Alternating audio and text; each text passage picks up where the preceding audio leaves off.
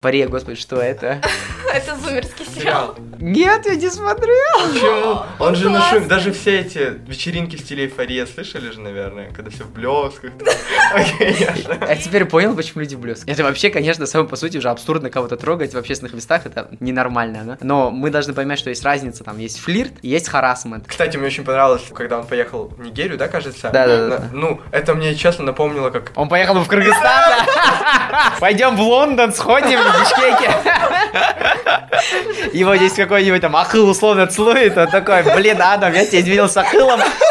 какая жизнь просто. В третьем сезоне буквально первые минуты это просто откровенные сцены секса. И там как раз он, секс был очень инклюзивным Да, на да, самом да. деле, потому что он включал совершенно разные пары с разными телами, с разными интересами. Многим кажется то, что секс он может быть только с проникновением, но сексом можно назвать любые действия интимного характера, которые вы сами считаете сексом.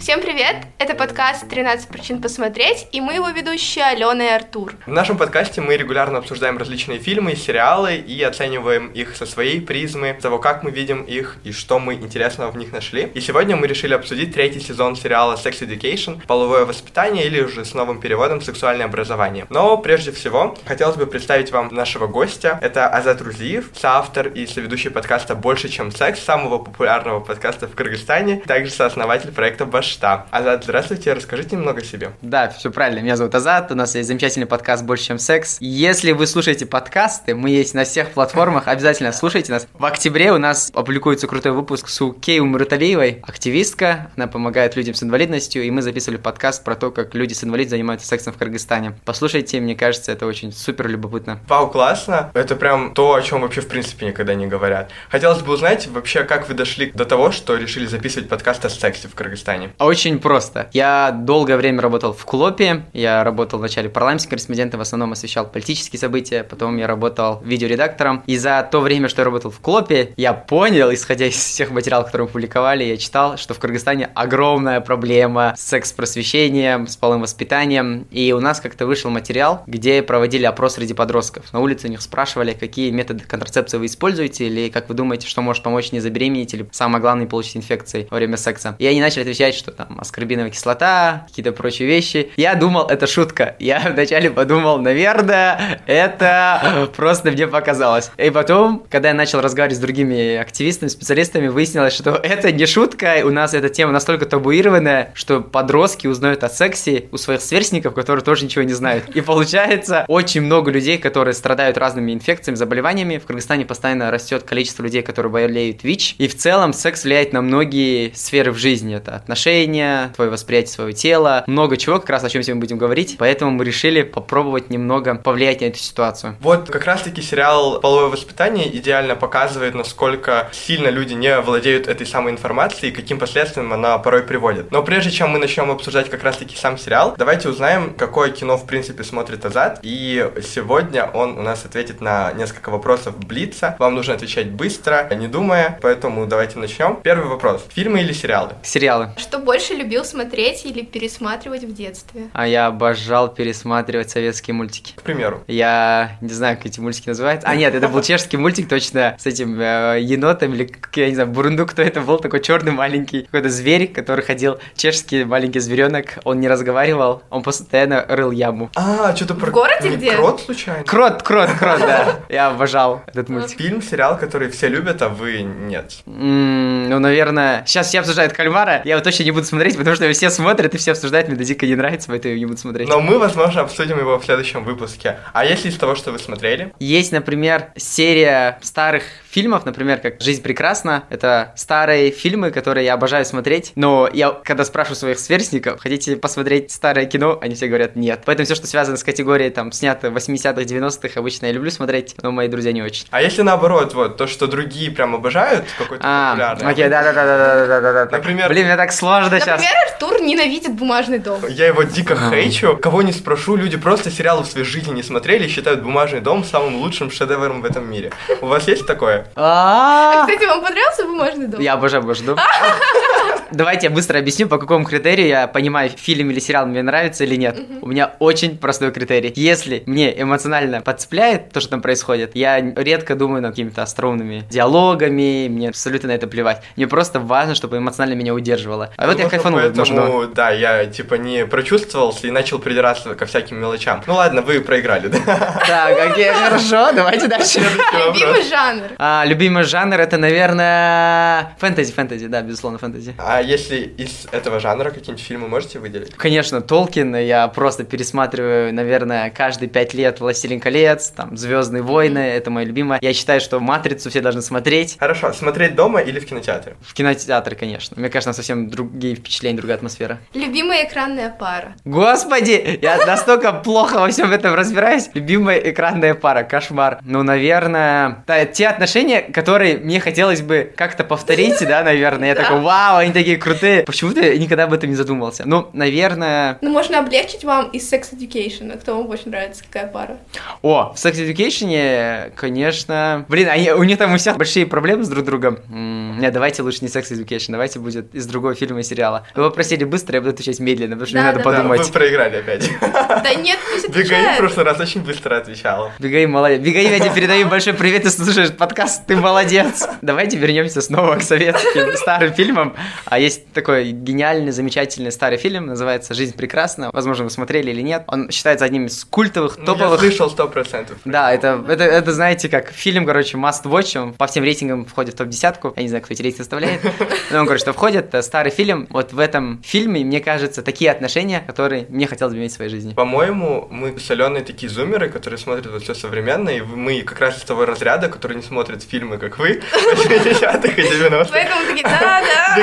Тоже называла всякие no-name для нас фильмы, потому что мы о них не слышали, у нас они не были. Но Бегаим все равно старше меня. Окей, а следующий вопрос. В каком фильме или сериале вы бы хотели сняться? Ну, Я бы, наверное, с удовольствием бы снялся бы в Звездных войнах. Любимый кыргызский фильм. Охренеть. Ну, наверное, это будет Аврора, первое, что в голову приходит, потому что это за последние пять лет всех кыргызских фильмов, которые я смотрел, было 3-4, и Аврора мне запомнилась больше всего. Вот я добавил этот вопрос просто для интереса, просто сам я такие кыргызские фильмы не смотрел, только Курманчан Датку прям топ. Ну, Крунжатка мне тоже понравилось, но в Авроре мне понравилось все. Крунжатке мне просто понравилось, возможно, там операторская работа, в целом, что все очень слаженно было. И в целом у нас всегда очень, мне кажется, занижено ожидание крыс Да. фильмов, мы понимаем это. Но в Авроре мне все понравилось. Окей, фильм, который обязаны посмотреть все. Я тысячу раз сказал про фильм «Жизнь прекрасна», пусть его все посмотрят. Фильм или сериал, который честно говорит о сексе. Просто мы сами не знаем, и может быть вы нам подкинете. Офигеть сложный вопрос. Сейчас дайте мне 20 секунд, чтобы я подумал. Откровенно и честно про это говорится. Так много смотрел сериалов, но во всех этих сериалах нет... Ни... А, ну, слушайте, есть такой сериал, возможно, сейчас это будет неоднозначный ответ. Он называется Breaking Bad, во все тяжкие. М. Там местами, очень редко, очень редко, просто невероятно редко показывается секс. Уолтера, главного героя, с женой. И я думаю, такой секс реально в жизни происходит. То, как они занимались петингом публично, то, как они занимались сексом, так у них это не получалось или получалось. Я думаю, это было честно максимально. Ну, мне кажется, еще в эйфории такой, хоть секс был довольно жестким и так далее. он- Эйфория, господи, что это? Это зумерский сериал. Нет, я не смотрел. Почему? Он же на классно. шум, даже все эти вечеринки в стиле эйфория слышали же, наверное, когда все в блесках. А теперь понял, почему люди блеск. Окей, ну хорошо, вы проиграли наш квиз. Замечательно. Бегаим, я поздравляю, ты выиграла. Ну ладно, у нас нет у вас ни приза, ни наказания. Сейчас мы можем, в принципе, перейти к сериалу Sex Education, который мы все так долго ждали. В целом, давайте сначала немного без спойлеров о наших общих впечатлениях обо всем сериале и о третьем сезоне в целом. Вот, Азат, как вам третий сезон, может, в сравнении с первыми, да и в целом? Пока я слушал вас, я понял, как я хотел бы еще ответить на один из ваших предыдущих вопросов касательно сериала, где, возможно, честно показывается секс. Есть а, не менее хороший, мне кажется, сериал, называется «Элит», возможно, вы знаете. «Элит», да. да. «Элит», да. И там местами тоже есть секс, его там дофига. И я думаю, там он более-менее такой, они попытались показать его правдиво. Ну, его много, может, в этом правда. Да-да-да. Но он такой идеальный, знаете, мне показалось. Ну, вот- Были что, секс идеальный? Ну, смотрите, Ну, он там такой... очень красивая картинка, то есть очень М, красиво. Не, ну да, да, да, потому что там и сериал так называется, и то, Да, как это все секс. Да, да, элитный секс, я согласен. А вот в половом воспитании как раз-таки очень много таких казусных моментов происходит порой. Этот сериал показывает, что это все нормально. Первый вопрос, мои общие впечатления. А, Мне дико нравится этот сериал. Мне очень сильно хотелось бы, чтобы этот сериал посмотрело как можно больше людей в Кыргызстане. Сейчас все думают, что я, наверное, обращаюсь к подросткам, школьникам. Мальчикам. На самом деле нет. Я думаю, этот сериал очень сильно необходим взрослым людям. Почему? Потому что этот сериал то, что вы о сексе. Я думаю, больше про то, как люди общаются между собой, как они выстраивают коммуникацию. В сериале это просто идеально показано. И если наши взрослые люди научатся также разговаривать и со своими детьми, и с друг другом, я думаю, это будет прекрасно. Эйфорию какую-то огромную получила от просмотра этого сериала, меня это торкнуло. Но у меня такое дело, я не могу смотреть, если даже все серии вышли подряд. Я поэтому сейчас затягиваю, просто потому что у меня нет времени, мне приходится идти рано спать. Я посмотрел этот сериал и просто ждал следующий сезон, и я очень рад, что наконец-то недавно вышел третий сезон, как раз о котором поговорим. Алена, тебе как третий сезон в сравнении с первыми? Было очень интересно, потому что они отошли от связки того, что в первом сезоне каждая серия решала какую-то определенную проблему, были консультации. Здесь они отошли от этого и сделали более такую драматическую часть с новым антагонистом в виде директрисы. Но вообще для меня сериал Sex Education это такой учебник лайтовый от Netflix, тире психотерапия какая-то бесплатная, где ты можешь, как в Гугле, вбить, и ты найдешь такой глупый ответ на этот вопрос. Это очень помогает. Кстати, о вопросах. Я вот когда был недавно в мастерской подкастов, там еще ребята хотят запустить на кыргызском языке подкасты тоже о сексе, как раз-таки для регионов. Потому что у нас, когда вбиваешь в Google на кыргызском аял, там, не знаю, ну, мужчина, женщина, и там такие ужасные вопросы, просто отвратительные. Я просто вижу это, я действительно в шоке, потому что понимаю, насколько есть запрос в обществе, потому что люди вообще не шарят в этом, и насколько люди действительно не осознают, не понимают ничего, потому что об этом не говорят. И этот сериал как раз-таки хоть в каких-то моментах и наивен. Например, меня довольно смущает моменты того, что сами подростки в Британии, где как раз-таки такие уроки существуют, где есть, опять же, медиа, и эти люди все-таки более привилегированные, в отличие от нашего общества, все равно имеют такие проблемы. О чем можно говорить в нашей стране, особенно в городах и селах, где даже доступа к нормальной информации нет, особенно есть барьер языковой, где еще и на кыргызском языке информации в 10 раз меньше. Поэтому этот сериал очень нужен. Кстати, я задумался о том, то, что классно было бы, если бы его на кыргызский там дублировали, и вот кыргызоязычные люди могли его смотреть. Я даже его своим студентам задавал смотреть, писать мне сочинения про него на немецком языке, чтобы они взяли какую-то проблематику или тему, или сюжетную линию и расписали ее. Потому что я считаю, что об этом нужно говорить, и об этом в обществе не говорят. Даже взрослые люди смеются над такими темами. В половом воспитании как раз-таки показывается, что это слишком важно, чтобы так над этой темой смеяться. И очень круто, что существует такой сериал, что ты можешь посмотреть, обучиться, найти какую-то проблему, которая есть в тебе, но не обращаться к своим родителям, потому что, ну, я скажу на личном опыте, что я не могу разговаривать со своими родителями. Да, у меня то же об самое, сто процентов. Мне очень неловко, поэтому я лучше пойду посмотрю сериал от Netflix, там найду себя или какие-то проблемы и применю это на практике. Да, абсолютно согласен. Ну, мне кажется, даже если бы мы не стеснялись бы говорить с родителями, а, да, я думаю, не факт, что родители знают ответы. И я, и мама, и папа оказались в неловкой ситуации. Ну, это окей, ладно, это можешь и преодолеть. Но самое главное, у наших родителей недостаточно компетенции говорить на эту тему. И в сериале, кстати, тоже про это местами проговаривается, что родители могут не знать ответов, где надо обращаться к специалистам или знать, к кому обратиться, чтобы получить правильный ответ. Именно как в сериале показывается, как, например, в третьем сезоне было. Если вдруг тебе дает консультацию чел, который ни хрена не разбирается, то, возможно, у тебя потом будут огромные психологические проблемы. Резюмируя, сериал действительно очень крутой. Если вы до сих пор почему-то его не смотрели, обязательно это делайте и бегите потом снова включать этот подкаст, потому что сейчас мы переходим к части со спойлерами.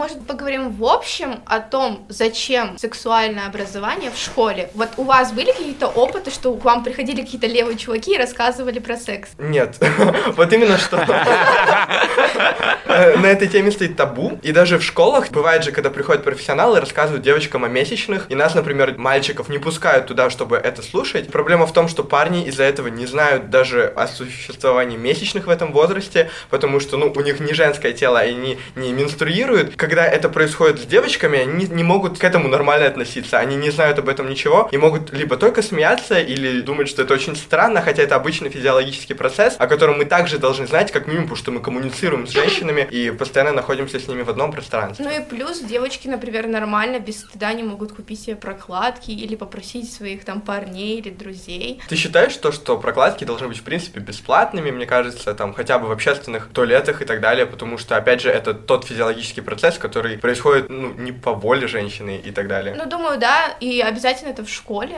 Мгм. А к вам приходили в школу? У нас были кое-какие занятия, они были от Альянса по репродуктивному здоровью красного полумесяца. В школе это не так часто было. Мне повезло, потому что я очень рано пошел волонтерить, мне было лет 11-12, и когда я сидел на этих тренингах, тогда еще в стране очень активно пытались бороться с ВИЧ-СПИДом, и очень много было программ, организаций, которые получали международное финансирование, и они показывали, как надевать презерватив. Я не знаю, чем это надо было в 12 лет, но так оказалось, что Ну там... Почему? Опять же, сексом начинают заниматься вот в раннем возрасте очень часто, и лучше ты будешь знать об этом в 12, нежели не знать вообще. Да, согласен полностью. И в целом я ничего не узнал про секс, про свое тело, про то, как устроено репродуктивное здоровье в школе. И я очень мало знаю таких историй, к сожалению, в Кыргызстане, где этому обучают.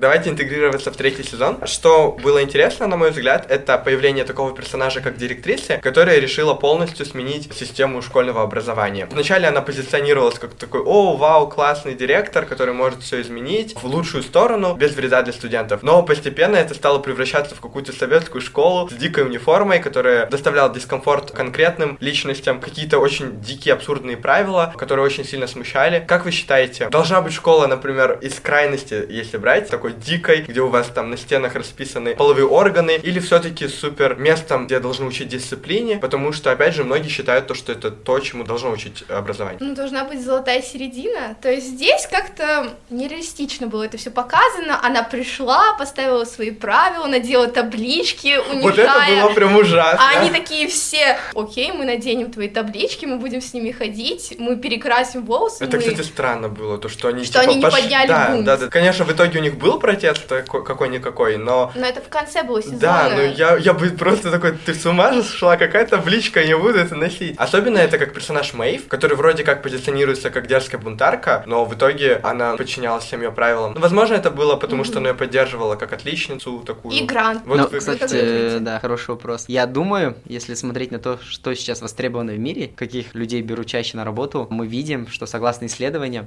лучше всего это когда у ребенка есть вокруг любовь. Любовь в семье, в школе. Это самое главное, чтобы человек чувствовал себя хорошо. И мы видим, что по исследованиям сейчас современное поколение людей, оно очень сильно выступает против насилия. Когда мы видим насилие, нам уже становится плохо, потому что нам повезло, наше поколение не жили при войне, и мы учимся жить в мире, где нет войн, что на самом деле большая редкость. Самое главное, чтобы в школе каждый ребенок по возможности чувствовал себя комфортно. Это, мне кажется, самое базовое. И когда, например, мы смотрим, что вот есть люди, которые уезжают из России, из постсоветских стран и добиваются каких-то успехов в таких странах, да, такое бывает, потому что, возможно, та система образования, которая была, она была суперская. Но дело в том, что очень много людей, которые покалечились при такой системе, потому что она была супер дисциплинированной, такой военизированной. Очень много людей, которые не могли себя раскрыть. А мы знаем, что самое главное, что сейчас пользуется ну, типа, таким большим трендом, это люди, которые занимаются творческими профессиями, креативной индустрией. И Если мы будем людей обучать такой школе, где супер все по правилам, очень сложно создать такое поколение людей, которые смогут появиться на рынке с, с теми, наверное, навыками, которые сейчас востребованы. Вот когда я говорю про творческие профессии, там очень важно, чтобы у человека было хорошее настроение, чтобы он чувствовал ласку, любовь, и чтобы ему было комфортно. Очень часто нам на уроках ИЗО говорят, рисуй это. Да. И если, э, мы знаем примерно, есть один очень известное выступление на Теди, когда человек объясняет, что школьница в Америке нарисовала Бога, а ученица говорит, как ты могла Бога нарисовать, ты же не знаешь, как он выглядит. Это пример того, что это проблема не только Кыргызстана, это многих стран в мире касается и даже Великобритании, западных стран, что очень часто просто губят человеку креативность только когда она его зарождается. Особенно если Кыргызстан сказать, если мы хотим сейчас родить максимальное поколение людей, которые будут востребованы на рынке, нельзя их дисциплинировать и военизировать, и наказывать, потому что это ни к чему хорошему не придет. Это будут люди, которые получили дофига травм в школе, которых били, которые не могли высказывать свое мнение, которые не могли проявлять свое творчество, и потом, мне кажется, им будет очень сложно в жизни. Мне еще кажется, что в наших школах они нас не учат жить, потому что нет финансовой грамотности, полового воспитания, мы просто к машине изучаем предметы. Ну, мне- ну да, с одной стороны, с вами соглашусь, а с другой стороны, мне кажется, никто никогда не научит вас жить, потому что это супер индивидуальная вещь. Но я с вами согласен, что все, что касается финансового образования, половоспитания, я думаю, это обязательно должно быть, когда мы говорим про психологические какие-то вещи, да, я думаю, если у государства есть на это ресурсы, было бы хорошо это сделать. Но мы знаем, что, наверное, в Кыргызстане у нас у учителей такая маленькая зарплата, что даже мы не можем требовать от них уроков по финансовому воспитанию. Мне кажется, лучше всего, когда человек сам понимает, что жизнь настолько сложная одновременно, с другой стороны, так много возможностей, и было бы хорошо, если бы каждый э, не пытался бы перевешивать, наверное, эту ответственность на какие-то институты, например, что-то образование, там, родителей, а пытался бы понять, что, наверное, ответы находятся постоянно у себя методом проб и ошибок. Я бы сказал то, что вот постоянный контроль, какая-то дисциплина, делать всех равными и так далее, из прошлого к нам пришло, и это очень удобный инструмент для государства, потому что, ну, все растут по какой-то определенной модели, и потом идут также по определенной модели работать, чтобы государство функционировало. Но сейчас, опять же, эпоха индивидуализма, эпоха, когда каждый ценен тем, что он может из себя представлять. И как раз-таки в этом сериале нам хорошо показывают то, что вот такая система, она сейчас просто не работает, потому что люди, они чувствуют то, что они могут отличаться от других. Тот же небинарный персонаж, который был представлен в третьем сезоне, это была очень интересная линия, потому что, ну, условно, такую форму носить ей некомфортно, ей просто это не нравится, заставлять ее входить в эти рамки просто нету смысла. Но в то же время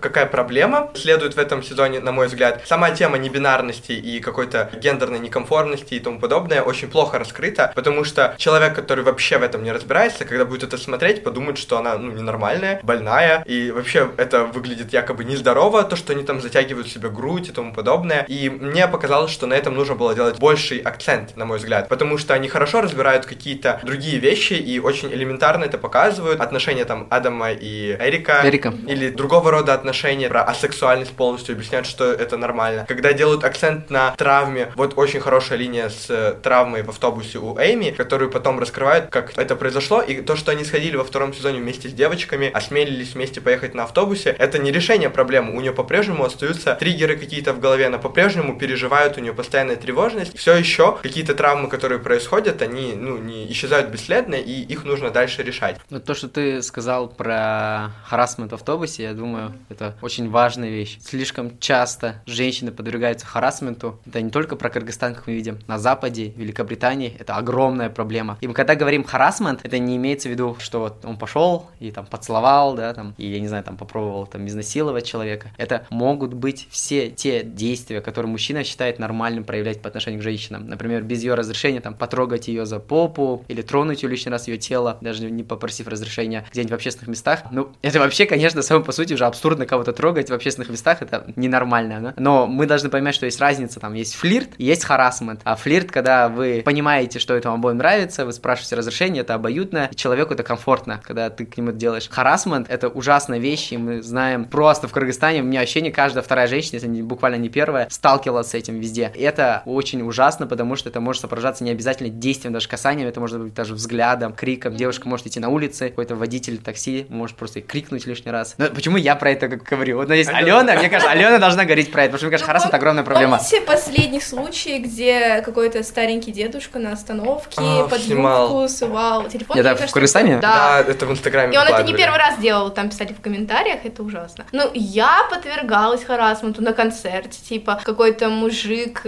тронул меня за попу. Или когда я стояла на улице и ждала подругу, мимо меня проходил чувак и тронул меня за бок просто так. И я такая, ой, и он улыбнулся и ушел. Во многом эта парадигма же связана как раз-таки с воспитанием, патриархальным и так далее, где мужчин воспитывают как людей, которые должны добиваться своего, быть настырными, якобы девушки этого желают, девушки ждут от вас внимания, и вы должны максимально давить на то, чтобы получить их внимание в ответ. Но это совершенно неправильное э, воспитание, потому что, ну, не так это просто работает. Мне сложно понять ситуации. Бывает очень сложно определить грань, где начинается харасмент, где заканчивается обыкновенный флирт, как понять то, что ты сейчас заставляешь дискомфорт человеку, хотя, может, на первый взгляд это так может не показаться. Но мне кажется, тут гораздо все просто. Ты, если не знаком с человеком хорошо, ну, например, если у тебя не постоянные отношения, первый раз пришли на встречу, ты хочешь кого-то поцеловать или приобнять человека, ты спрашиваешь, человек говорит «да», без проблем. Теперь возникает а, много вопросов у людей, которые говорят, ну а как же за естественность, почему мы не должны чувствовать друг друга? Мы живем в том мире, где это никаким образом не мешает одно другому. От того, что вы лишний раз просите разрешения, чтобы кого-то поцеловать, потрогать, приобнять, дать куртку, я не знаю, что-нибудь помочь, да, никак ваши чувства, они не понизятся. Наоборот, вы проявляете галантность и показываете, что это нормально. Мне кажется, в 21 веке это прикольно, когда у тебя спрашивают. Ну, и наоборот. вот, вот смотрите, а по-прежнему существует представление о том, что должна быть какая-то страсть, дикая спонтанность, и вот это все, которое может разгореться, и какие-то лишние вопросы постоянно как будто бы мешают некоторым. Как поступать в такой ситуации? Почему-то, мне кажется, исходя из того вопроса, это, наверное, каждый раз, когда вы занимаетесь там сексом, ты спрашиваешь, а можно я сниму у тебя футболку, потом сниму штаны?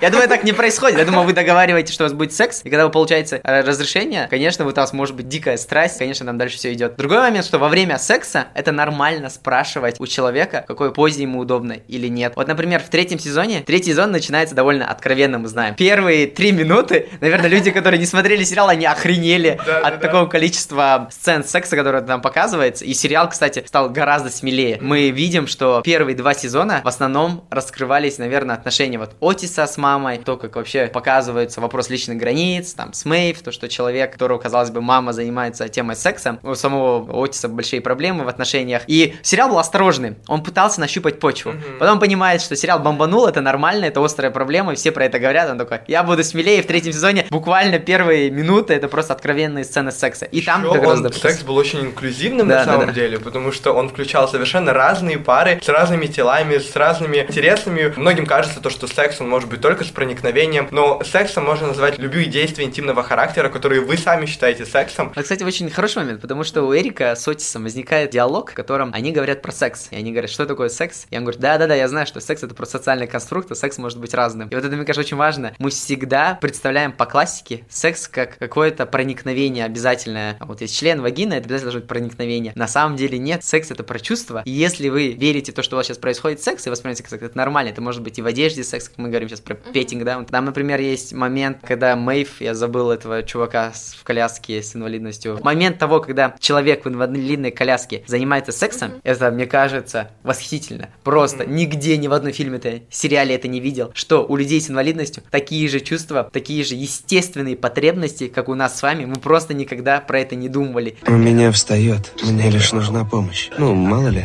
Когда до меня дотрагиваются там, где я чувствую, я могу напрягаться. Потому что у нас нет таких проблем, мы никогда не задумывались. А тут мы видим, есть обычные чувства, потребности, и они тоже могут заниматься сексом. И их секс вначале происходит просто методом того, что они чувствуют друг друга. Когда Мэйв прикладывает ладонь руки к нему на тело, и это просто, мне кажется, вау, клевый момент. Они чувствуют друг друга, это же настолько осознанно, настолько клево. Сериал как раз-таки крут тем, то, что он выходит за рамки какой-то гетеронормативности, каких-то базовых представлений, которые нам даются просто, которые нам даже не даются, потому что мы узнаем о сексе, опять же, от знакомых, из порнографии, где секс очень сильно фетишизируют в каких-то моментах, где он дико нереалистичный и так далее. Или даже в кино его просто романтизируют, и мало как раз-таки какие фильмы и сериалы показывают это по-настоящему. Классная линия даже с той девочкой, которая фанатеет от э, инопланетян. Да, по-моему, ее очень круто раскрыли в третьем сезоне. То, что она пишет рассказы, это тоже ок, и как ее изначально булили, а потом все полюбили, брали автографы, это тоже очень Потому что в первых кстати. сезонах мне самому казалось, что она довольно странный персонаж. Ее не раскрывали, ее чувства не особо показывали, на ней никогда не делали фокусы, она выглядела как вот эта странная второстепенная Не до конца героиня, раскрытая. Да. А в третьем сезоне показали прям с ее детства, как это происходило, какие чувства они испытывают и как сильно на самом деле на нее влияет, если действительно ее будет воспринимать как чокнутую. Хотя это совершенно нормально, иметь какие-то фетиши и сексуальные предпочтения. Хотя их линия солой любовная ну, мне слабая, непонятная, да. да. Да, мне кажется, не стали сильно акцентировать внимание на этом. При этом, мне кажется, у каждого из нас есть вещи, которые другим могут показаться ненормальными.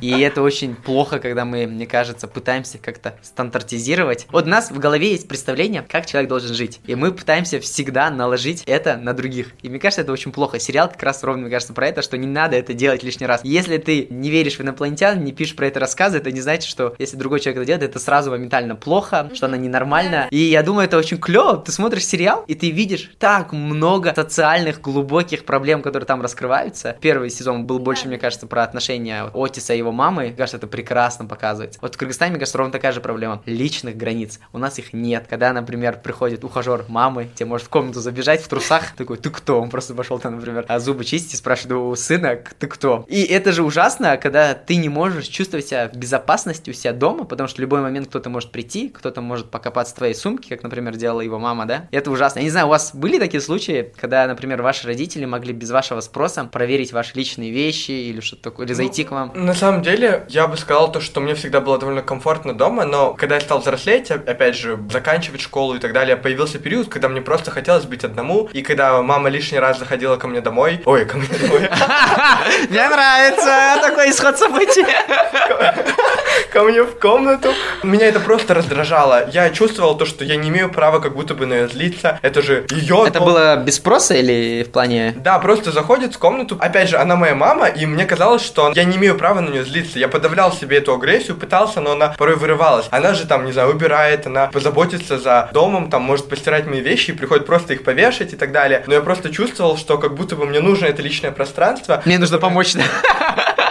которые никто не должен пересекать. К счастью, сейчас мама это понимает. Мы выстроили какие-то нормальные личные границы. А, вы поговорили открыто на эту тему? Я бы не сказал, что прям конкретно, но я дал ей это понять в нормальной форме. Мама сейчас сама, в принципе, стала более осознанной, потому что я сам за это очень сильно топлю. Я состою в проекте Teens, вы знаете про него? Да, конечно, конечно. Там очень много о темах, которые как раз-таки в этом сериале озвучиваются, говорим. Я стал сам об этом очень много говорить, и мама это понимает, сама, ну, считает, что это правильно. Я рад, что мы пришли к какой-то гармонии. Вообще очень круто то, что сериал, в принципе, говорит не только о проблемах, связанных с сексом, но и, в принципе, о конструктивном диалоге, о взаимоотношениях, о том, как важно говорить друг с другом, потому что очень многие конфликты происходят просто из-за недопониманий, из-за того, что люди не умеют общаться. Особенно это связано, опять же, с, со старшим поколением и младшим, где старшее априори считает то, что с ними, в принципе, невозможно спорить каким-то детям, потому что, ну, это дети. И здорово то, что здесь прям показано, как родители настолько пытаются строить диалоги с детьми, и даже если это не было в первых сезонах, это происходит как развитие, и уже к третьему сезону, например, тот же Джексон стал намного лучше общаться со своей мамой, которая до этого его абьюзила на самом деле, заставляя его заниматься спортом и подавляя его желания и интересы, но теперь она готова с ним открыто поговорить на любые темы и выслушать его и дать уже отдельные советы, о которых он сам попросит. И, по-моему, в этом прям реально действительно терапия и обучение для всех. Ну, у меня лично очень хорошие отношения с родителями.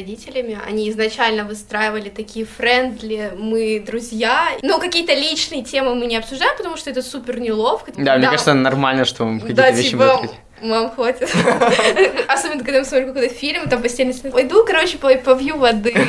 А ты когда-нибудь говорила своим родителям про свои отношения? У меня не было отношений. А, окей. да, окей.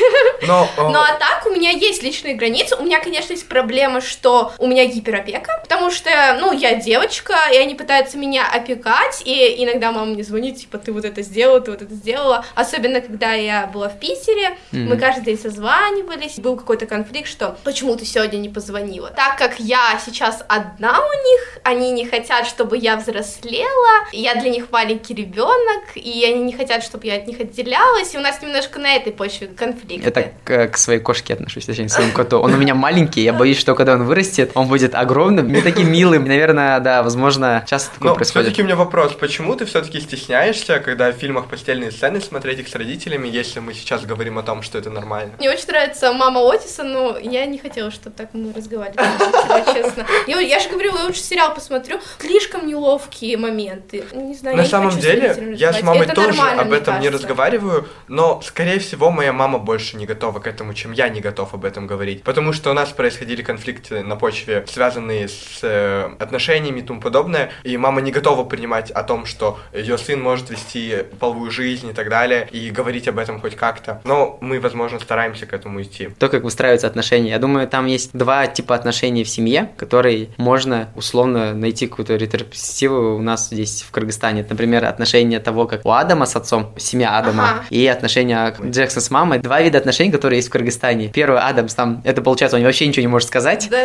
да. А, и вообще ничего не узнают друг о друге. Это супер холодные отношения. Их семья появилась только потому, что так надо было. Надо было родить детей. Ты обязан это сделать, соответственно, каким-то социальным нормам. И просто они сейчас так живут. Он играет роль ребенка, они играют роль родителей. Но ничего больше у них нет. Никаких ну, можно сильных ощущений невозможно. Насчет Адама и его отца, в целом, типа, это понятно. И почему у нас в стране больше всего распространен такой вид отношений из-за воспитания с токсичной маскулинностью. Мы же видим то, что мать у него довольно чувственная. Она может довольно открытая, кстати. Да. И, но Адам не может позволить себе ей открыться в ответ, потому что он слишком подавлен отношением со стороны отца, которого также подавляли в детстве. И мне очень понравилось то, что в третьем сезоне хорошо раскрыли то, почему он сам такой. Он не злой, а там стрёмный дядька просто так. Это потому что его булили в детстве, его брат. Отпечаталось и, очень сильно, да. И настолько сильно, что сейчас он не может даже решить проблемы, которые из этого последовали. Тут очень много персонажей нашли себя. То есть отец Адама понял, что ну, директором быть очень клево, но кулинария это мое призвание. Кстати, да, и... мы всегда думаем, что вот ты закончил школу, и все, ты, короче, идешь в университет, нашел факультет, и ты все, это твое призвание. Или, например, после университета хорошо, ты идешь по, по своей профессии, но там, где ты остался работать, и там и будешь будешь работать, и ты думаешь, вот мне 25, потом думаешь, мне 28, потом думаешь, мне 30. А где мое призвание? Почему ты не нашел? Но так в жизни не происходит. Я думаю, это очень важный момент в сериале, который был показан, что на самом деле, возможно, наше призвание там, где даже не догадываемся, там, где мы все просто ограничиваем, Да. не позволяем себе этим попробовать заняться, потому что у нас всегда есть ограничения в мозге, мы не даем себе попробовать. Либо мы еще к сделать. этому не пришли, Да, или к либо пришли. этого у нас еще нет. Это нормально. Не надо пытаться найти призвание моментально и пытаться, наверное, себя сравнивать с другими людьми, которые, наверное, там 12 лет стали футболистами известными. Ты такой думаешь, блин, вот они же себя нашли. Или вот, например, мой родственник работает юристом, такой счастливый, почему я себя не могу таким же в жизни найти? Но так не работает. Мне кажется, у всех есть а, момент, когда это происходит. Главное себя, мне кажется, не ограничивать. А у него была вот понятная классическая карьерная лестница. Он был педагогом, затем там кем-то был, как я понимаю, в школе, потом стал директором. И он шел к этому и думал, что это его. А потом оказывается, что он умеет очень вкусно готовить. Это такая большая неожиданность для всех. Вообще, это проблема, которая очень близка мне, потому что я всегда выстраивал модель свою карьерную, типа, по ступеням, думал то, что я всегда знаю, кем я стану, куда я пойду и так далее. Хотя, когда я закончил школу, я по факту понял то, что не знаю, кем я хочу быть и кто я на самом деле, и до сих пор ищу себя. Пробую сейчас себя очень во многом и понимаю, что это нормально, хотя долгое время это меня очень гложило, и казалось, что я как будто бы всегда буду в этих бесконечных плаваниях и никогда не найду. Да, потому что тебе кажется, что все вокруг чем-то заняты, все такие умные, что-то делают, зарабатывают, и ты думаешь, а почему я себя, блин, не могу в этой жизни найти? Господи, когда я найду свое призвание? Мне кажется, Особенно, когда давит. ты смотришь Инстаграм, листаешь ленты, Да, да, да, все да, да. такие счастливые, все активные, а ты чувствуешь себя подавленным, и вот это тебя снижает. Нет, Тебе на самом деле Да, я есть же такое, активен согласен. очень. Но опять же проблема в том, что я за многое взялся, я не знаю в купе в целом, что мне больше всего интересно и что конкретно подходит мне на всю жизнь. Мне хочется заниматься и тем, и всем, и третьим. Сейчас даже проблема скорее в том, что нету времени на то, чтобы остаться и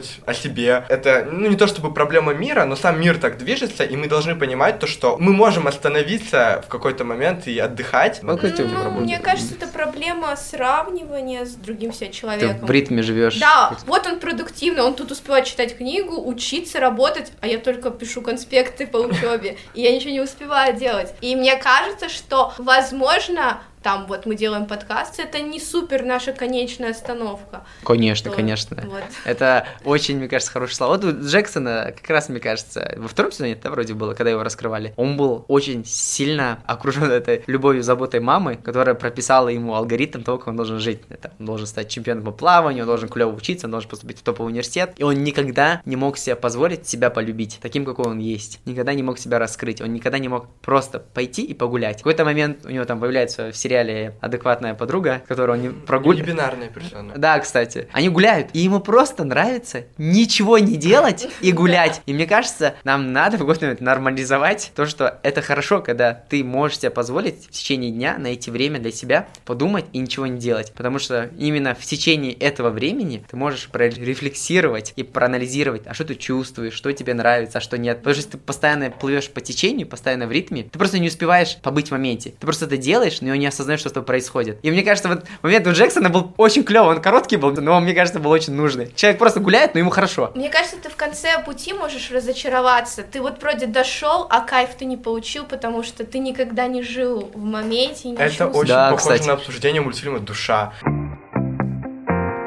Я просто очень хочу высказаться. Как ЛГБТ-активист, очень хочу порадоваться тому, как ярко тут репрезентуют ЛГБТ, квирность в целом, потому что об этом редко говорят, а даже когда показывают, это тоже очень часто стереотипизируют в кино и в сериалах. В половом воспитании это показано очень круто. Нам показывают отношения Адама и Эрика, какие, в принципе, проблемы бывают у квир-пар, как, например, то, что Эрик уже давно открытый, но хочет быть ярким, хочет ходить по клубам, я не знаю, развлекаться, быть веселым, а Адам, он до сих пор, как он говорил, не научился ходить. То есть он только начинает осознавать свою идентичность, начинает ее принимать, а Адам давно это принял, и для него как груз было состоять в этих отношениях. С ним было так легко, а со мной тебе, значит, тяжело. У меня чувство, что я хочу летать, а ты только учишься ходить, и я так старался понять самого себя, и сейчас начинаю терять это чувство. И, соответственно, очень естественно то, что это пришло к такому финалу, хотя многим могло это не понравиться. Нравится. А мне, наоборот, понравилось, что они расстались.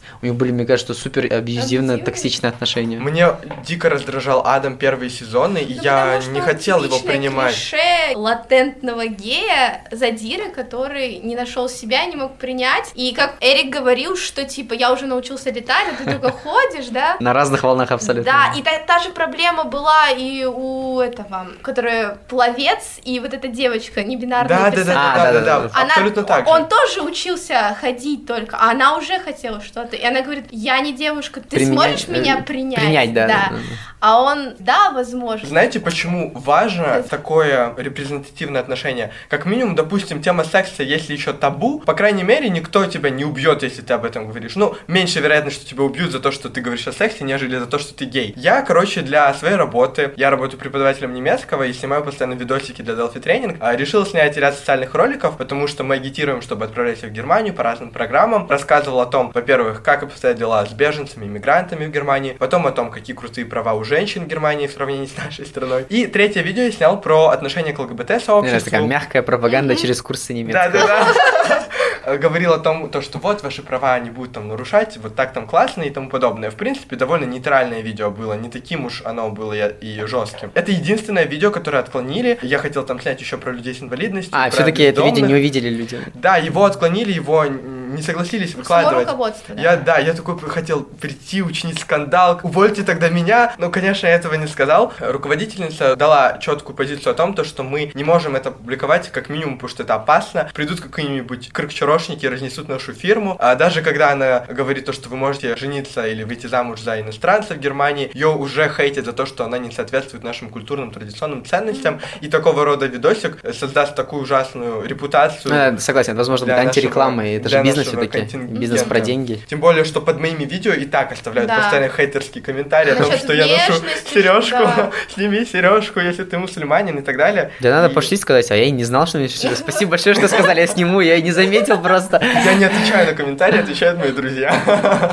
И в целом то, что в этом сериале так открыто и хорошо об этом говорят, потому что даже в других сериалах это очень сильно отодвигают на второй план и никогда не раскрывают именно проблематику вглубь. А в этом сериале они прям показывают, каким может быть у них секс, как он происходит. Это очень полезные, опять же, советы для той квирной части населения, которая этот сериал может посмотреть. Потому что если о сексе вообще не говорят, то о квирном сексе информацию нужно искать, я не знаю, по крупинкам в интернете. Ну, мы еще смотрели с Артуром сериал «Это грех». Там более подробно раскрывалась тема ВИЧ. в Кстати, я 80-х ваш годах. выпуск про ВИЧ послушал перед этим, чтобы что-то говорить в этом выпуске. А, Это у нас где Бахтугуль, да, она, мне кажется, прекрасная героиня. Я думаю, у нее замечательная история. Очень редко нахожу людей, которые находят в себе силы признаться, что у них ВИЧ открыто, публично, особенно в Кыргызстане, потому что это настолько стигматизированная тема. А чтобы закончить тему Адама, потому что мы сейчас говорим про геев, Адама, да, они, возможно, на разных волнах, и, но мне больше понравилось тот момент. В третьем сезоне это очень часто показывается, когда людям приходится расстаться, и это очень сложно. Я просто редко видел, когда взрослые так умело это делают. А тут подростки просто это... Понятно, что это сериал, понятно, что они прописали эти слова, но они просто гениально это играют. Ощущение, что они умело могут расстаться. Мне кажется, никто не может нормально в жизни сделать. Во-первых, они признают это самым себе, что им уже некомфортно с этим человеком, что им надо идти в разные стороны, и они расстаются. Это же так сложно. Я думаю, часто в Кыргызстане пары, мужья, жены остаются с друг другом, потому что им сложно открыто себе признаться, что им уже некомфортно, что они не чувствуют себя хорошо в этих отношениях, и они говорят, так, там уже осталось мне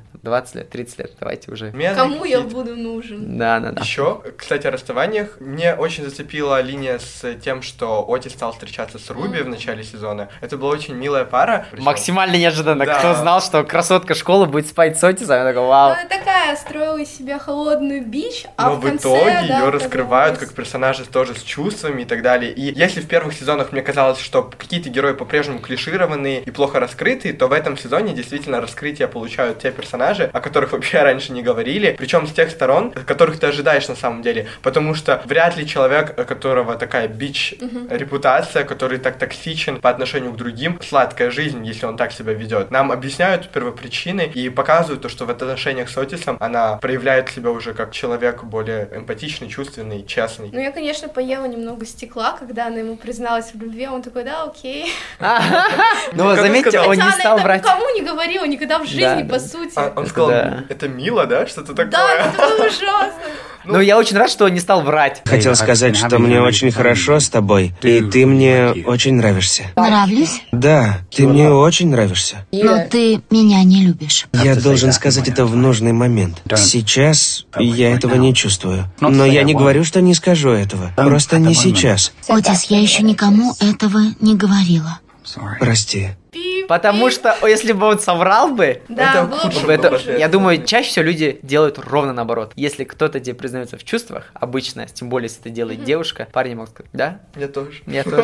Я думаю, это ужасно. Лучше поступить как в сериале. Да, возможно, это будут огромные боли, страдания. А вы не думаете, что у нее сейчас травма, потому что она Да, так да. открылась, показала свой дом, познакомилась с отцом? Он взял и так и просто наплевал на все это, на ее душу, наступил и Да. ушел, я согласен. И у нее надолго останется триггер, и когда в следующий раз она захочет кому-то признаться снова в своих чувствах, Она любви, скорее всего, ей будет очень сложно это сделать, потому что первый раз ей отказали, и это Тем ужасно. более первый раз кто? Она в принципе об этом сложно представить, что она может такое первое кому-то сказать. А тут она делает этот шаг. Я даже не знаю, как правильно эту проблему решать, потому что ты не хочешь ранить человека, но в то же время лгать тоже ужасный вариант. Ты находишься просто между двух огней, тебе приходится выбирать наименьший из двух зол. Я не знаю, это просто проблема всех Ну, Вообще людей. проблема Мэйв и Отиса очень такая сложная. То есть они, по сути, каждый сезон были чем-то заняты. То у Мэйв отношения Да, да, да, кстати.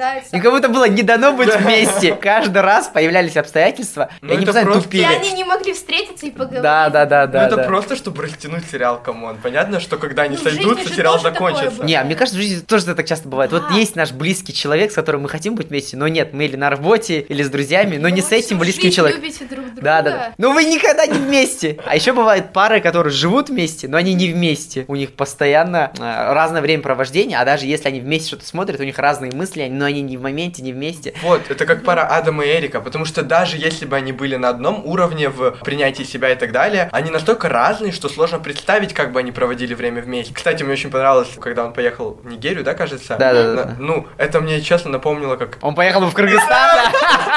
Пойдем в Лондон, сходим в Бишкеке. Его здесь какой-нибудь там Ахыл условно целует, он такой, блин, Адам, я тебя изменил с Ахылом. Какая жизнь просто. Я такой чувствую просто внутри капец. Но при этом он был в каком-то более привилегированной части Нигерии, на мой взгляд, потому что у них был какой-то богатый той, по сути, потому что и свадьба такая довольно Ну, роскошная. я понимаю, да, у него родственники очень хорошо живут там. Да, скорее всего, это какой-то привилегированный круг. Потому что в целом они поп- попытались показать вот эту общую картинку там то ли с дронов, то ли с вертолета, и ты там замечаешь, что люди ужасно живут. Просто они не стали акцентировать на это внимание. Они поняли, что люди это и так уже знают заведомо, и не Ну, стали они хотели как-то просто красиво показать их культуру через наряды, которые были, и как он наслаждался тем. Да, потому что все привыкли смотреть на Африку условно через эту призму бедности, нищеты. Они такие, ребят, знаете, а там бывают и другие семьи. И мне это понравилось на самом деле. Это же сериал, который ломает стереотипы. И мне кажется, здесь они тоже попытались воспользоваться своим же методом. Ну и круто, здесь раскрыты взрослые, не только уделяется внимание подросткам, ну и у взрослых есть свои проблемы, например, там мать Отиса и батя Олы, они ходят к психотерапевту, он сначала не верит, что это работает, конца а потом сам, не, он, кстати, потом в конце... Не, в конце, да, да, да, немного уже раскрылся. И очень круто, что когда мать была на грани, ну, того, чтобы умереть, что-то с ней непонятно было, он сказал Отису, я всегда буду с тобой, то есть он такой ответственный человек. Кстати, вот да, очень хороший момент, Ага. то, как она ему, мама Отиса, как ее зовут, Джеймс, да? Или как? Джина, когда мама Отиса признается ему в том, что она беременна, во-первых, она долго это не может сделать, но она не навешивает это таким образом, что вот это тот ребенок, который будем с тобой оба воспитывать. Она говорит, слушай, я выбрала, я понимаю, что я должна была это раньше сделать, когда было еще время для аборта, но я просто начала слишком долго писать книгу и забыла то, что время заканчивается. Я потом поняла, что ребенок мне нужен. Если ты не хочешь воспитывать, это окей, подумай. Я офигел от этого разговора. Во-первых, он неоднозначный, потому что ясно, что ребенок, мне кажется, это ответственность обоих людей, раз они оба зачали, да. С другой стороны, мне понравилось, как она представила этот разговор. Я немного офигел от того, когда он сказал, я подумаю. Я такой, что? Ты подумаешь? Серьезно?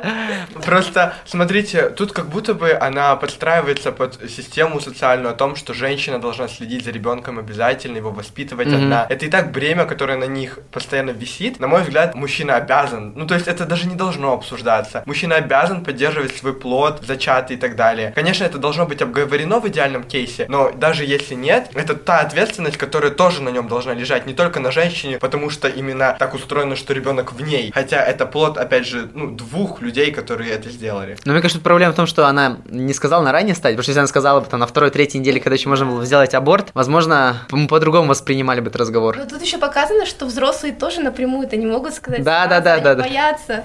А вот же как она постоянно такая едет на машине возле его дома, постоянно присаживаясь, словно что ее не заметит, а потом она бац на него натыкается, это очень мило. И взрослые, они вообще не умеют разговаривать. Правильно вы отметили еще в начале подкаста, самое лучшее решение любых ситуаций это обычно разговор. Как раз когда с Адамом это обсуждают, просто когда ты разговариваешь, ты понимаешь, что у тебя происходит в голове. Пока ты это не проговоришь словами Да, для да. себя вслух, ты не вообще никогда не разберешься, что у тебя в мыслях. Ты примерно всегда чувствуешь, какое у тебя отношение, позитивное, негативное, но ты никогда не можешь четко понять, что у тебя происходит. А когда ты начинаешь разговаривать с самим собой, это круто. И то же самое, когда у тебя с другим персонажем разговор, там, дискуссия появляется. Лучший метод проблем решить, это просто поговорить. В этом плане очень классно, что сериал популяризирует психотерапию, поход к психологу и Да, так да, далее. да. Потому что раньше это очень сильно стигматизировалось, то, что люди, которые идут психологу, они больные, ненормальные. Хотя на самом деле они нужны всем, по сути. И все больше и чаще в сериалах показывают походы к психологу. Хотя по-прежнему, к сожалению, это привилегия. Да, к сожалению, это очень дорого и сложно найти еще хорошего Да, да, специалиста. Да, да, я вот смотрю в сериалах, блин, такие классные психологи. Но кому он приду к какому-нибудь психологу, он скажет, что я ненормальный и тупой,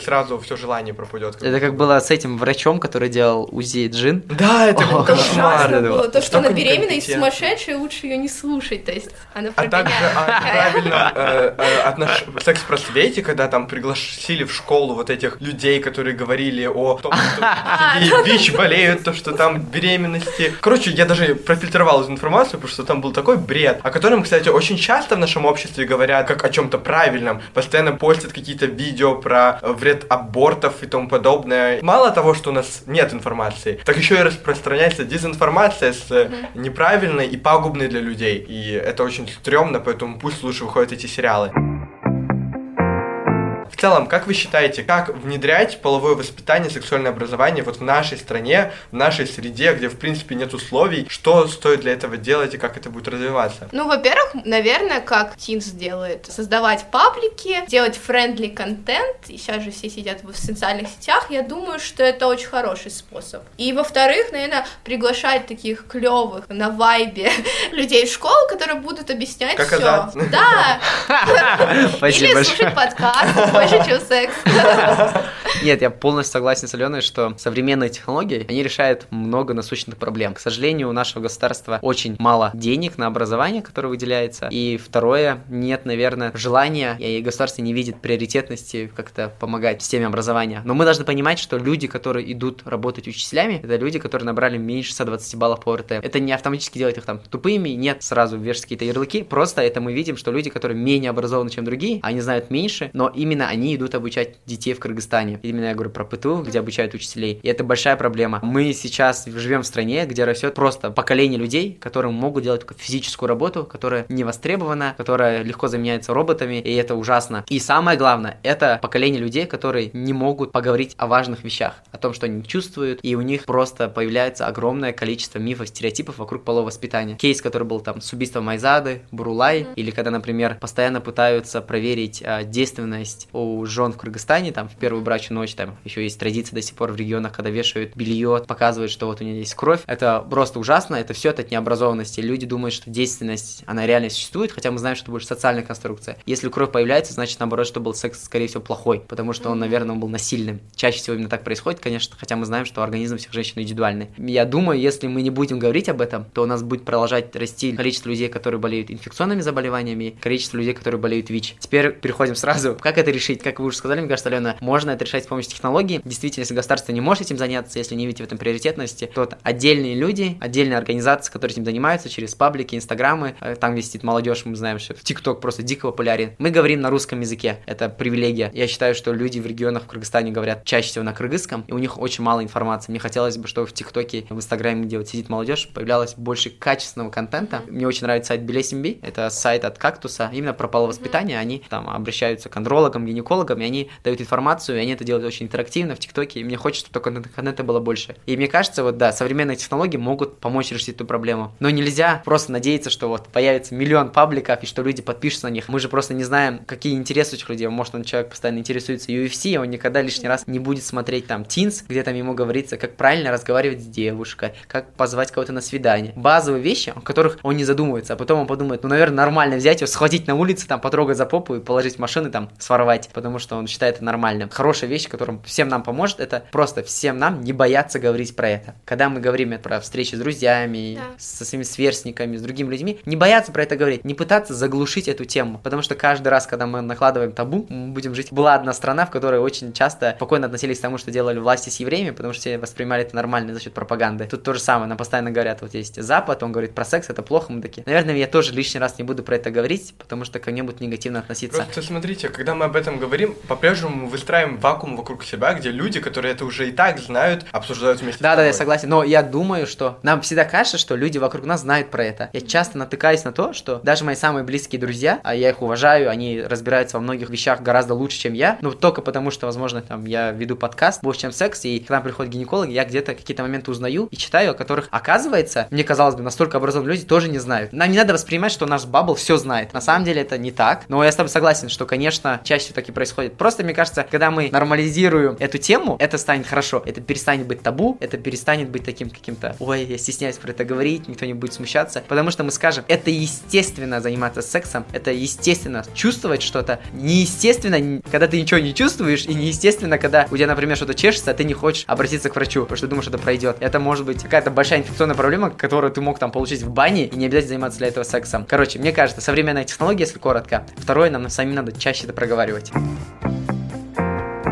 Последний вопрос. Что для вас сериал «Сексуальное просвещение» или «Половое воспитание»? Чем он стал для вас лично самих? Поделитесь, mm-hmm. пожалуйста. Там было очень много вещей, которые я лично не знал. Мы когда каждый раз начинаем наш подкаст «Больше, чем секс», мы всегда представляемся и говорим, меня зовут Азат, Салима представляется, и мы говорим, мы очень плохо разбираемся в сексе, поэтому приглашаем гостей-экспертов. Я когда смотрел этот сериал, так много нюансов разных узнал. Про то же, что ты говорил, например, про отношения сексуальные именно у геев, как это происходит, на самом деле, может быть, какие-то были детали, представлялось, может, как это происходит, но в детали я, может, не знал. И для меня это было открытие. Мне очень сильно понравилось, как в этом сериале, я про это уже несколько раз говорил, но еще раз проговорю, коммуникация, как они разговаривают. Я думаю, это было превосходно. Мне кажется, все мы так научимся друг с другом разговаривать, у нас будет так мало проблем, по крайней мере, и именно на, если мы говорим про чувства. Я для себя взял какие-то личные вещи. Нельзя сказать, что они прям лично повлияли на мою жизнь, но точно я ощутил близость с какими-то героями, они нашли отклик у меня, я увидел, что то же самое происходит со мной. Где-то я боюсь высказать свои чувства, боясь обидеть человека, где-то, возможно, я должен быть смелее, где ты не должен пытаться скрываться, пытаться играть какую-то там условно личность в обществе, потому что так должно быть, а должен быть самим собой. Я такой, вау, это очень клево. Мне кажется, это не так, что вот есть сериалы, фильмы, которые все должны смотреть, я в такое не верю, конечно. Но я думаю, если кто-то нас сейчас слушает, если вы попробуете посмотреть этот сериал, возможно, он вам понравится, и может каждый из вас для себя что-то возьмет ценное из этого сериала. А я считаю, все должны смотреть. Ну, он такой развлекательный. Ну, да, он клевый, очень такой лайтовый, интерактивный, веселый. Ток сериал офигенный. Считаю то, что некоторые люди просто смотрят и не задумываются о том, почему этот сериал важный, почему он там какой-то уникальный и супер хайповый. Этот сериал по факту такой, потому что он действительно важный, и мало альтернатив, которые у нас есть в кино и на том же Netflix, например. Поэтому я надеюсь, то, что люди какие-то моменты сами для себя раскрывают, когда другие люди их обсуждают. Ну, на этом мы будем заканчивать. В следующем выпуске мы с Аленой обсудим сериал э, «Игра в кальмара». Возможно, да. Вау, мне кажется, все ждут этот выпуск, потому что я недавно был в супермаркете, я так удивился. Мы идем, и там продавщица, одна продавщица говорит, там идешки такие взрослые. Они такие, ну, они на крымском разговаривают, типа, «А ты смотрела сериал «Кальмар»? Я так, я думаю, вау, все смотрят, все смотрят там.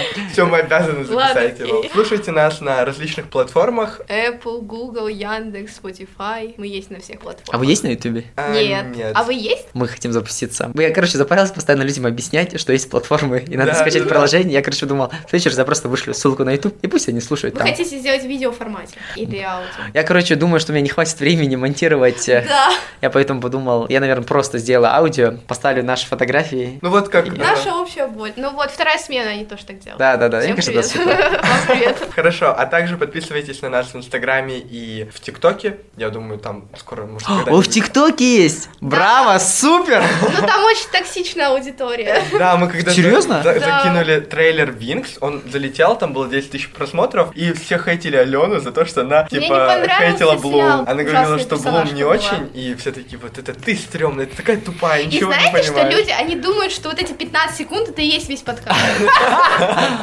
Это, кстати, нормально, это нормально. Я думаю... такие, вы э, весь выпуск вообще слушали? Слушайте подкаст больше, чем секс. Да, слушайте подкаст больше, чем секс, а также читайте посты про сексуальное просвещение, которые я писал, а также будут еще больше постов новых у нас в Инстаграме. Следите, пожалуйста, переходите по ссылкам, подписывайтесь также на наши Телеграм-каналы. И с вами были Алена, Артур и Азат и подкаст «13 причин посмотреть». Спасибо вам пока. большое. Пока.